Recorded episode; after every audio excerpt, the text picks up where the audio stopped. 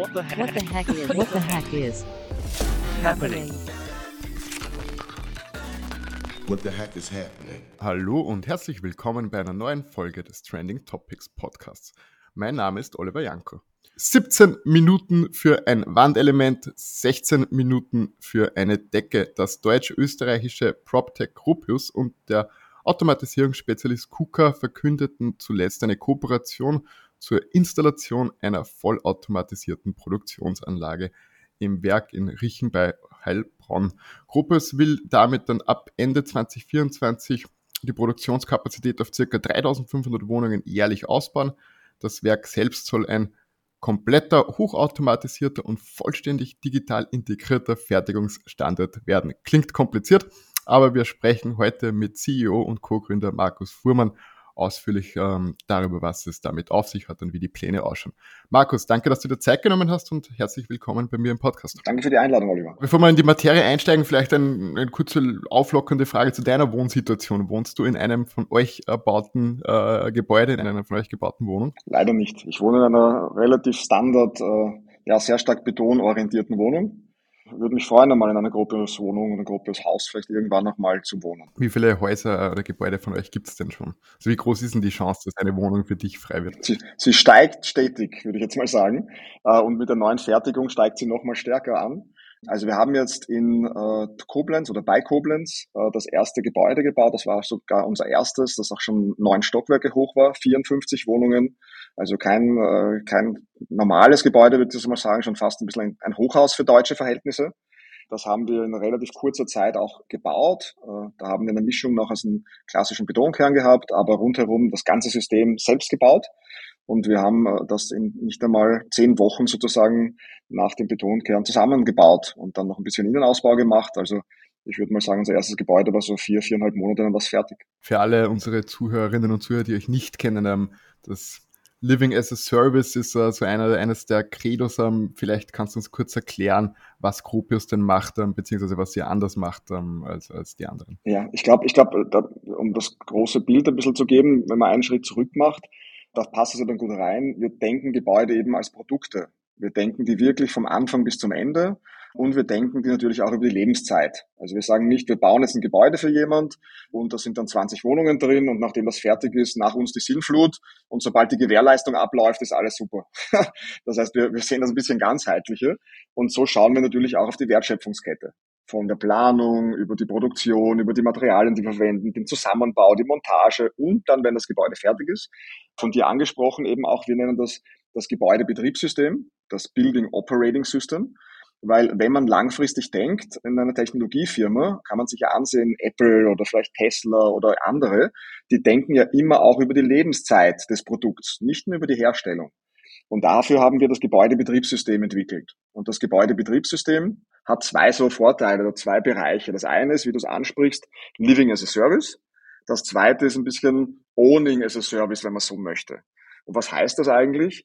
Äh, das heißt, dass durch unser Gebäudebetriebssystem zwei Gruppen, nämlich die Eigentümer der Gebäude, oft sind das ja Mietgebäude oder so 20, 30 und mehr Wohneinheiten sind, die Eigentümer auf der einen Seite, also Owning as a Service, oder die Mieter auf der anderen Seite, Living as a Service, äh, bestimmte Vorteile haben. Und ähm, auf der Living as a Service Seite ist das beispielsweise auf der einen Seite alles, was man sich eigentlich im Jahr 2023 äh, von einem ja, smarten, coolen Gebäude vorstellen würde klar, alle Automatisierungen, die man sich vorstellen kann, Licht, Heizung, Dinge wie Eingang, Ausgang natürlich, Gegensprechanlage, die ein bisschen smarter ist als einfach nur Knopf drücken und es geht auf oder zu und so weiter und so weiter. Also all diese Dinge, die man sich eigentlich wünschen würde, äh, dass man zu Hause hat, äh, auf eine sehr datensichere und, und, und unaufdringliche Art und Weise, würde ich jetzt mal sagen. Nämlich nur das, was man braucht, nimmt man auch und nur dort, wo man mal was scheren möchte, tut man das auch.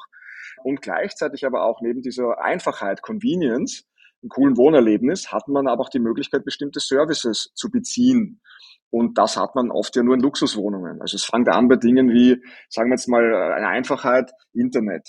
Internet ist ja was, wo man oft dann irgendwo anruft, dann kommt jemand vorbei, dann muss man sich einen Router abholen, also einen Wireless-Router sozusagen, dann muss man wieder irgendwas einstellen und sehr, sehr mühsam. Wir haben das sozusagen vorinstalliert. Wenn man bei uns ein Internet möchte, dauert das 10, 30, 60 Sekunden und man hat eigentlich einen Internetzugang. Und das zu Marktpreisen, nicht teurer als sonst. Mhm. Dafür habt ihr Partner quasi. Dafür würden wir dann Partner haben, genau, ein Telekom oder eins und was, wer auch immer sozusagen der Internet anbietet zu einem Preis, der natürlich gut ist, also ein gutes Paket.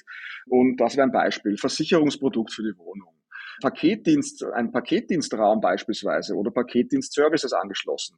Autoladen, also Carsharing, Carcharging, Mobility Services. Also man sieht halt, man denkt das ganze Wohnen viel, viel breiter und viel, viel, viel gesamtheitlicher, würde ich jetzt mal sagen, und versucht, äh, die Dinge, die man ja sowieso heute schon eigentlich bezieht und die sehr stark an einer Immobilie hängen, die mehr oder weniger schon direkt über die Wohnung, über die Immobilie abzubilden und nicht durch fünf Interfaces, durch fünf Apps von anderen und so weiter mehr oder weniger äh, sozusagen aufzusplitten und dann eigentlich keine so ja kein so integriertes Erlebnis zu haben. Und als äh, Mieter theoretisch habe ich dann einen Gesamtpreis für alle Services. Ja, als Mieter, es gibt unterschiedliche Modelle. Also die Eigentümer dann, die sozusagen diese Owning as a Service Komponente haben, wo die sich dann aussuchen können, was möchten wir den Mietern anbieten, was hätten die vielleicht gerne, wie verwalte ich die Mieter, wie habe ich die Kommunikation mit den Mietern, damit die mir schneller sozusagen Probleme melden können.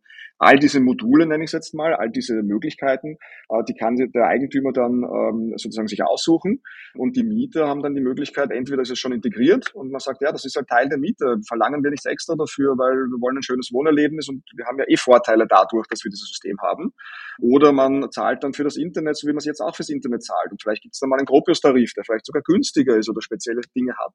Also da geht es wirklich in diese Richtung, wie ich heutzutage auch schon auf mein iPhone lebe äh, oder auf mein Android, äh, indem ich mir aussuchen kann, was ich möchte und ob mir das das wert ist und äh, ständig aber auch Feedback geben kann, dass ich sage, okay, bei der Gegensprechanlage, ich hätte jetzt gerne mal eine Möglichkeit vielleicht auch, damit ich jemand anderen die Tür aufmachen kann, da unten, wenn ich den sehe.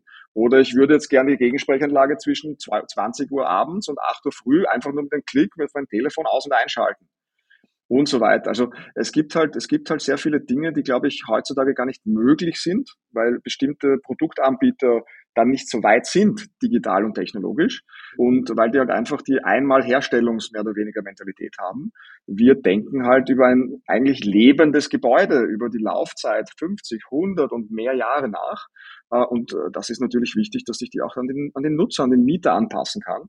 Ja, ein bisschen vielleicht mehr die Technologie denke, als jetzt die, die Einmal-Produktionsdenke. Ja, das ist auch eine, eine Nachhaltigkeitsthematik, oder? Umso länger das Haus steht, umso besser ist es. Ja, das, das ist vollkommen richtig. Ich glaube, das, das Nachhaltigkeitsthema ist einfach wahnsinnig wichtig. Das war auch eins unserer Grundfesten am Anfang. Äh, wir haben gesagt, es muss leistbar sein, es muss nachhaltig sein und was ein bisschen das Building Operating System auch tut, es muss cool sein, es muss irgendwie was sein, was man gern hat, in dem man sich wohlfühlt auch. Und Nachhaltigkeit ist ja auch so ein Punkt, das muss man ja auch lebenszyklusseitig denken. Erstens mal im besten Fall über Gebäudebetriebssystem besseres Betreiben, Energieerzeugung mit Solar am, am Gebäude, Energiemanagement, um das auszusteuern. Und das war ein super Punkt jetzt auch von dir. Das Thema zum Beispiel, das Gebäudebetriebssystem könnte ja auch sagen, hey, anonymisiert, hey, ich weiß, dass du deine Rechnung, deine Miete oder deine Nebenkosten mehr oder weniger in diesem Fall um vier Euro, fünf Euro sparen könntest oder mehr, wenn du, wenn du mal gehst und dass die Sonne kommt, die Jalousien runter machen würdest. Ich weiß, du vergisst das hin und wieder. Sollen wir vielleicht für dich, dürfen wir das, das tun? Und wir zeigen dir dann am Ende des Monats, was du dir dabei gespart hast. Das geht schon oder soll mal gehen? Also wir haben jetzt schon eine komplette, schon im ersten Gebäude. Und ich meine, das erste Gebäude haben wir nach ein bisschen mehr als zwei Jahren nach Gründung der Firma gebaut und hingestellt auf unserer eigenen Produktion, in unserer eigenen Fabrik, mit unserem eigenen Gebäudebetriebssystem. Und dort steuern wir die Jalousien und viele andere Dinge schon komplett aus. Ja, das geht schon. Also wir haben jetzt noch nicht so gebaut, ein Interface für alles, damit wir den Kunden jetzt sagen, sollen wir das für dich machen. Aber die Daten dafür, die Möglichkeit, das zu tun, die haben wir natürlich. Und dann ist es eine Frage der Priorisierung, wann wollen welche Leute was für Features haben. Und klar, Eingangskontrolle, also Eingang, Ausgang, Schlösser, Intercom, also, also Gegensprechanlage und so weiter sind natürlich auf der Priorität weiter oben. Aber all diese Dinge äh, kann man mit dem System, das wir gebaut haben, relativ leicht ja, dazu bauen, würde ich jetzt mal sagen. Und wir müssen dafür auch eigentlich keine, und das ist auch noch wichtig, keine Hardware-Änderungen machen. Wir müssen nicht irgendwie in die Wohnungen neue Motoren einbauen, neue Sensoren oder ähnliches. Wir haben das von Anfang an schon für die Zukunft eingebaut und so ausgelegt, zu einem Preis, der, der eigentlich nicht teurer ist als Standard konventionelle Verkabelung, Installation und so weiter und so weiter äh, von den Systemen, die heutzutage Standard sind und die sind nicht wirklich smart in dieser Preisklasse. Ja. Das wäre eh meine nächste Frage gewesen. Ähm, kosten, kostenseitig kann ich mir als Normalverdiener unter Anführungszeichen ähm, ein Gropius, eine Gropius-Wohnung leisten? Ich glaube, ich glaube, heutzutage fragt sich fast jeder gerade in diesem, in diesem, in der Welt, kann ich mir überhaupt eine Wohnung leisten? Eben, eben. Weil äh, was sich so getan hat, vor allem seit einem Jahr und mehr, was jetzt Inflation und ähnliche Dinge angeht, Baukosten. Spürt ihr? Die ja, also, also wenn der Markt sich sozusagen überall bewegt, bewegen sich natürlich Dinge auch für uns. Äh, wir haben einige Dinge natürlich viel, viel besser unter Kontrolle, weil wenn ich eine Firma baue und ich glaube, Gropius ist ja für diese Art von Markt eigentlich gebaut worden. Das hilft natürlich nicht, wenn, wenn alle ganz wenig bauen, aber es hilft natürlich in dem Segment der Leute, die bauen, hilft es, wenn man schneller baut, zuverlässiger baut, klarerweise. Ich meine, wenn man schneller baut, spart man sich sehr hohe Finanzierungskosten. Ob ich ein Projekt in zwei Jahren baue oder bis in sechs, sieben, acht, neun Monaten baue, spare ich mir mehr als die Hälfte mehr oder weniger an Finanzierungskosten. Das ist ja auch nicht, heutzutage ist das wieder mal, ist das wieder mal ein Hebel. Den gab es ja vorher jetzt auch nicht. Gleichzeitig natürlich habe ich weniger Probleme auf der Baustelle später. Das ist ja auch noch ein Riesending. Also ich muss mich nicht mit Anwälten streiten und Mängelmanagement und Defektmanagement sozusagen da diskutieren. Und ich sollte on time und budget sein, viel wahrscheinlicher als die anderen. Und äh, das mit einer riesengroßen Nachhaltigkeit, die viele jetzt natürlich noch nicht einpreisen. Das muss man schon sagen obwohl es eigentlich menschlich, glaube ich, und für, für unsere Umwelt so sein sollte, aber macht man natürlich noch nicht. Aber es ist trotzdem ein wichtiger Faktor. Ähm, also ja, das, das, das, ist, das, das trifft uns auch. Wir sind natürlich viel kontrollierter, klarerweise. Auch vom Facharbeiter- und Fachkräftemangel, der ja immer, immer, immer, immer schlimmer wird, äh, sind wir natürlich auch durch die Automatisierung, durch das, was wir gerade announced haben, aber auch durch die digitale Wertschöpfungskette, dass wir von Anfang an alles digital versuchen sozusagen zu kontrollieren und zu vereinfachen, ähm, sind wir natürlich auch effizient. Und äh, zu deiner Frage mit, kann man sich leisten? Also wie gesagt, eine unserer Säulen war, dass wir leistbaren Wohnraum schaffen auch wo ich herkomme. Wie gesagt, ich bin in einer Gemeindebauwohnung aufgewachsen, die ersten zwölf Jahre meines Lebens. Ich habe das erlebt, wie wichtig das auch ist und auch gesellschaftlich, wie wichtig das Ganze ist. Und ähm, wir schaffen es über die Wertschöpfungskette komplett, nicht nur über die Automatisierung. Das denkt man oft, dass wir haben jetzt Roboter und deshalb wird alles viel billiger. Ja, das wird günstiger dadurch auch. Äh, aber man darf nicht vergessen, wir gehen in der Optimierung der Kosten über die gesamte Wertschöpfungskette. Und äh, das, das, das sind Dinge wie als jetzt konkret, das sind Dinge wie, wir können viel zentraler einkaufen, zum Teil direkt den Hersteller. Das macht einen riesen Unterschied. Wir können uns die richtigen Materialien aussuchen und die immer wieder verwenden und dadurch ein bisschen mehr davon natürlich kaufen äh, und es dadurch runterbringen.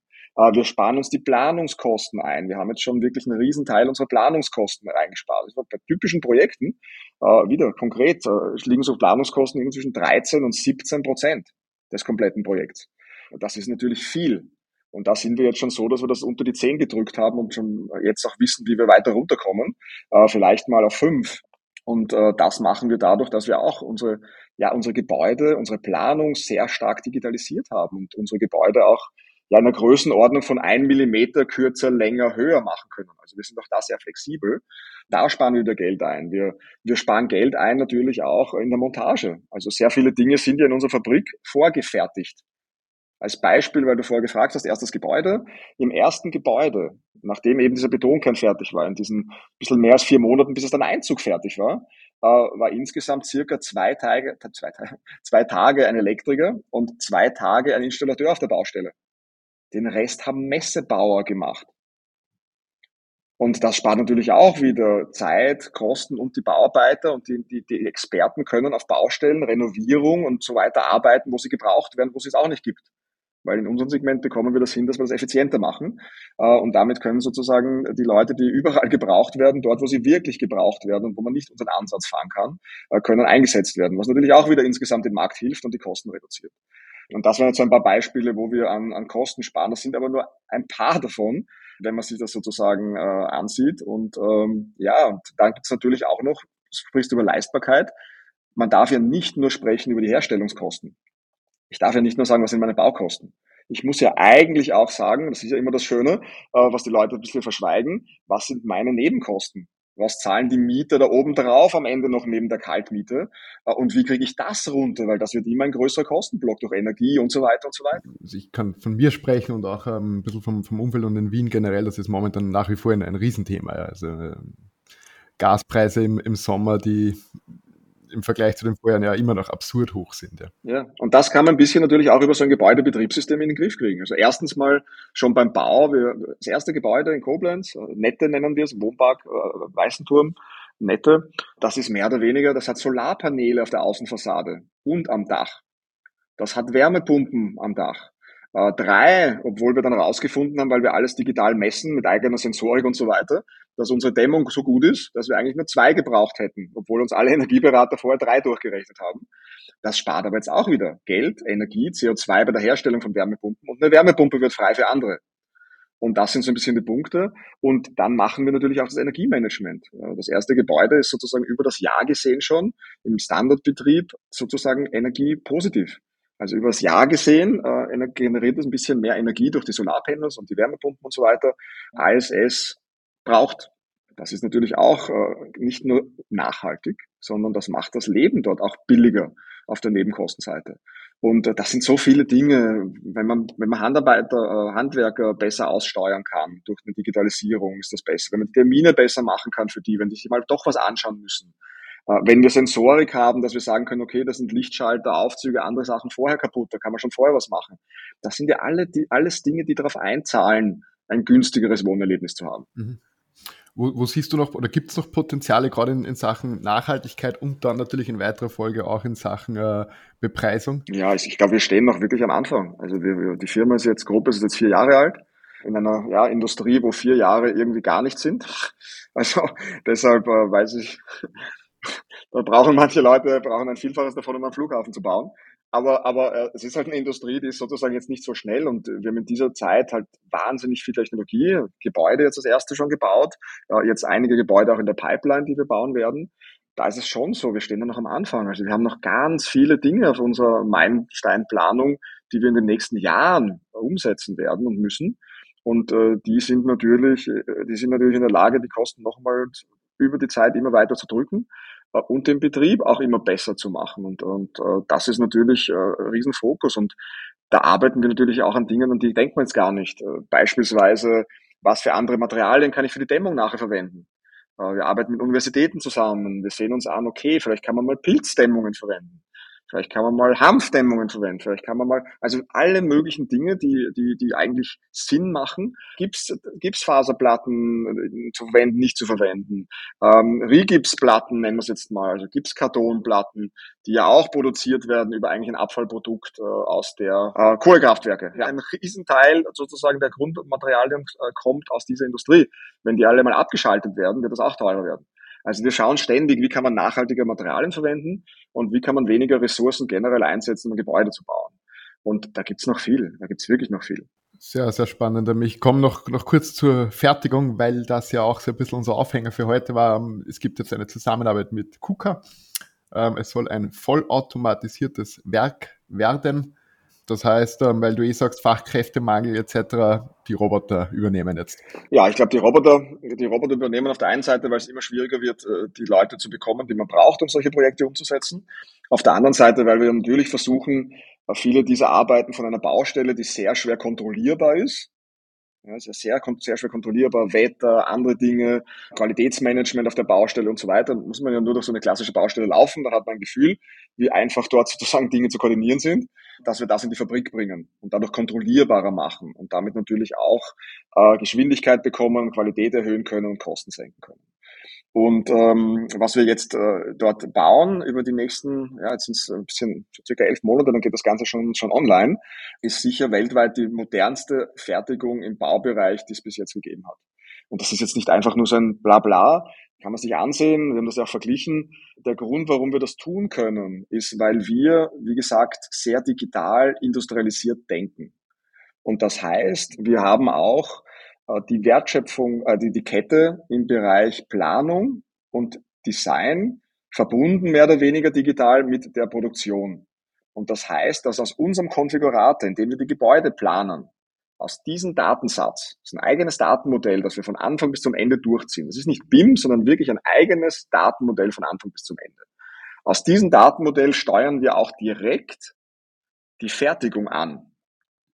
Das heißt, wir steuern wirklich die Roboter selbst mit unseren Daten. Und das macht es natürlich viel effizienter als anders. Nämlich anders ist, man hat dann einen Pfeil, man schickt das, man konvertiert das, man steuert manche Maschinen mit einem Steuerungscomputer und so weiter. Wir gehen direkt sozusagen in die Robotik. Wir gehen direkt in die Anlagen, in die Fertigungsmaschinen und steuern die sehr effizient an und auch über Zeit aus. Kommt dann später auch Dinge wie künstliche Intelligenz klarerweise, wenn man so viele Datensätze hat, wie bewegen sich die Roboter, welche Warenströme haben wir, wie könnte ich das vielleicht besser aussteuern und so weiter. Ähm, und das macht so effizient. Also das ist ein Thema für euch dann auch in, in Zukunft, KI. Also KI wird jetzt überall in jeder, jeder verwendet irgendwie KI, jede Firma ist plötzlich eine KI-Firma. Darum frage ich ja, ich, wir können ja KI nicht außen vor lassen. Ja, ja, nein, aber, aber der Punkt ist halt, was ist es eigentlich in Wahrheit? Ich meine, muss sich immer ansehen, KI, wie viel davon sind jetzt eigentlich sehr hoch qualifizierte statistische Modelle und ähnliches.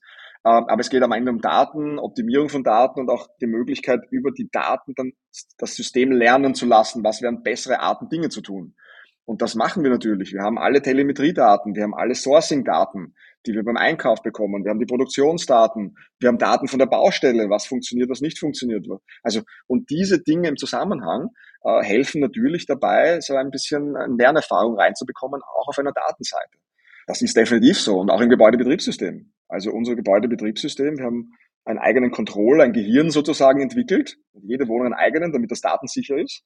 Der kann Machine Learning sozusagen auf dem Chip, das da drauf ist, in jeder Wohnung. Wo, wo liegen die Daten? Ah, das war super wichtig. Also die Daten liegen dann zum großen Teil nur in dieser Wohnung, nur auf diesen Controller und kommen dann anonymisiert, kommen die dann mehr oder weniger äh, zum Teil raus, dass man Analysen fahren kann und ähnliches. Aber ich weiß nicht, von wem sind die, ich weiß nicht, wo wohnt der und so weiter und so weiter. Also das sind sehr, sehr anonymisierte Daten, weil äh, das, die Wohnung ist ein sehr sensibles Gut und äh, da will man sich eigentlich sehr sicher fühlen. Und obwohl man sein iPhone reinnimmt und viele andere Sachen, wo, wo man vielleicht die Daten nach Amerika schickt in die Cloud eine Sekunde später, äh, war uns wichtig, dass diese Daten bei uns wirklich vollständig kontrolliert sind und verschlüsselt sind. Und dadurch kontrollieren, dadurch und dafür kontrollieren wir auch alle Endgeräte in der Wohnung, damit niemand anders zwischen uns und die Daten kommt, damit wir die absichern können. Und jetzt aber zurück vielleicht zu dem Punkt, weil du, weil du vorher gefragt hast, wegen Fertigung noch. Genau diese Sache macht es so effizient und so modern, dass wir Roboter verwenden, in dem Fall jetzt 45 und nachher mehr, also im ersten Schritt jetzt mal 45, die sind ja sehr flexibel. Aber was macht Roboter so besonders? Es ist nicht der Roboter an sich, sondern ist die Software, die am Ende drauf läuft. Und es sind natürlich die Werkzeuge, die ein Roboter am Ende seines Arms hat. Und diese Werkzeuge machen wir zum Teil selbst. Das heißt, die Roboterköpfe, die Werkzeuge der Roboter, Multifunktionswerkzeuge, die gleichzeitig Holz halten, nageln, schneiden und ähnliches können, äh, neu ausrichten und so weiter, die bauen wir selbst und die haben wir auch schon selbst gebaut für die erste Fertigung, die wir hatten, die erste Pilotanlage, mit der wir zum großen Teil das erste Gebäude gebaut haben. Also haben wir da schon sehr, sehr viel Erfahrung gesammelt. Und eben diese Kombination aus Industrialisierung und Software, wie wir halt sieht, keine Ahnung, man sieht sie wahrscheinlich auch bei Tesla und bei all diesen Firmen, die von null Software und Hardware und Robotik und Fertigung gedacht haben, die erlaubt natürlich eine riesengroße Effizienz da reinzubringen. Und das schafft es dann, dass, wie du es vorher gesagt hast, wir ein Wandelement in 17 Minuten bauen können, äh, ein Deckenelement, ein komplettes um die 16 Minuten äh, und das mit einem Automatisierungsgrad, der so bis an manchen Stationen bis an die 86 Prozent geht. Das ist schon sehr viel. Das ist Automotive-Automatisierungsgrad. Sehr spannend. Ähm, letzte Frage, du hast das jetzt eh schon ein bisschen mit beantwortet. 17 Minuten für die Wand. Wie lang soll es in Zukunft dauern, ein komplettes Gebäude hochzuziehen? Gibt es äh, Ziele, wo ihr noch hin wollt? Ja, also, also wir können, wir können den Standort noch um einiges ausbauen. Der erste Plan, die erste, die erste Erweiterung jetzt eben die, die wir announced haben, äh, die kann jetzt mal mindestens so 240.000 Quadratmeter pro Jahr produzieren so dass man ein Gefühl bekommt, 240.000 Quadratmeter an Gebäuden, ähm, komplett, also das ganze Gebäude, jetzt wo Decken, Zwischenwände, Außenwände und so weiter, also jetzt nicht nur Teile des Gebäudes, sondern wirklich die ganzen Gebäude. Ähm, auf der Baustelle wird dann sozusagen noch der Tiefbau gemacht und die Bodenplatte, die wird natürlich auch vorgeben und dann wird der Rest oben drauf gestellt relativ schnell. Wenn man das jetzt rechnet, so ein bisschen bei 300 Arbeitstagen pro Jahr, sind das circa 800 Quadratmeter Fläche pro Tag. 800 Quadratmeter, das ist jetzt nicht so wenig. Und äh, wenn man das jetzt vergleicht zu unserem ersten Gebäude, diesem neunstöckiges Gebäude, das wären circa zwei Stockwerke pro Tag. Ja, das ist schon ziemlich ordentlich. Ist deutlich schneller als, als ja, die normale. Deutlich schneller und wir können natürlich mehrere Projekte gleichzeitig produzieren. Uh, unsere Fertigung ist da relativ flexibel und unsere Fertigung könnte langfristig auch andere Produkte produzieren. Weil wenn man jetzt sagt, ähm, es lebt vom Datenfile, das wir dem Pferd der Fertigung geben, und wir kontrollieren das Datenfile und wir kontrollieren auch die Fertigung, könnte ich jetzt sagen, hey, äh, lass doch mal unsere Ingenieure hinsetzen an ein Datenmodell sozusagen für Kindergärten, für Schulen, für Einfamilienhäuser vielleicht mal. Das wollte ich gerade sagen. Ja, ist, ist es denkbar dann auch, ähm, jetzt baut ihr große Gebäude mit oder größere Gebäude mit, mit einzelnen Wohneinheiten, wäre es auch denkbar, Einfamilienhäuser so zu gestalten? Hm, also ein guter Punkt. Die, die meisten Dinge werden einfacher. Weil Einfamilienhäuser, äh, Kindergärten, viele dieser Dinge, Studentenwohnheime und so weiter, das sind alles Dinge, die sind ja sehr nahe an einem Mehrfamilienhaus. Und Mehrfamilienhäuser haben aber auch die sozusagen schon fast die strengste Regulierung. Brandschutz, Akustik und so weiter. Viele dieser anderen Dinge sind sozusagen einfacher zu machen. Ich habe nicht die gleichen Brandschutzanforderungen jetzt von der, also es muss auch super sicher sein, aber jetzt von der Regulierung her, die so massiv sind, wie ich es in einem Mehrfamilienhaus habe, habe ich es nicht in einem Einfamilienhaus. Und das erlaubt natürlich äh, den Gedanken zu sagen, okay, eigentlich sind diese anderen Dinge bisschen abgespeckte, ein bisschen veränderte Versionen eines Mehrfamilienhauses, aber sie sind nicht komplexer. Und die Einschränkungen ergeben sich nur durch die Physik, wo ich sagen müsste, okay, wenn ich jetzt eine Lagerhalle bauen wollen würde, das ist nicht unser, unser Ding, muss die halt 30 Meter lang sein. Das ist sicher von den Abmessungen in unserer Fertigung nicht was, was, was wir sinnvoll machen konnten oder sollten. Aber äh, Raumhöhen von, von drei Metern und ähnlichen oder äh, solche Dinge, das ist überhaupt kein Problem. Und äh, da müsste man sich dann einfach nur hinsetzen und eigentlich unser digitales Modell an, anpassen und sehen, was die Auswirkungen auf die Fertigung sind. Und im schlimmsten Fall baut man andere Roboterköpfe, wenn ich vielleicht mehr Stahl, Schweißen benutzen muss. Oder ich baue eine neue Roboterzelle. Also ich hole mir Standardroboter von KUKA als Beispiel äh, und äh, knall da dann drei, vier neue Roboterköpfe drauf und die machen dann etwas, was vorher noch nicht Teil unseres Produkts war und der Rest bleibt gleich. Und das ist das Schöne. Das ist halt eine digital gesteuerte äh, Fabrik. Und digital heißt nicht nur, da ist eine Software, die sagt, was ihr machen sollt, sondern digital heißt auch, dass in der Produktentwicklung, in der Konfiguration eines Gebäudes sozusagen, wir sehr viel Flexibilität durch diese Digitalisierung haben.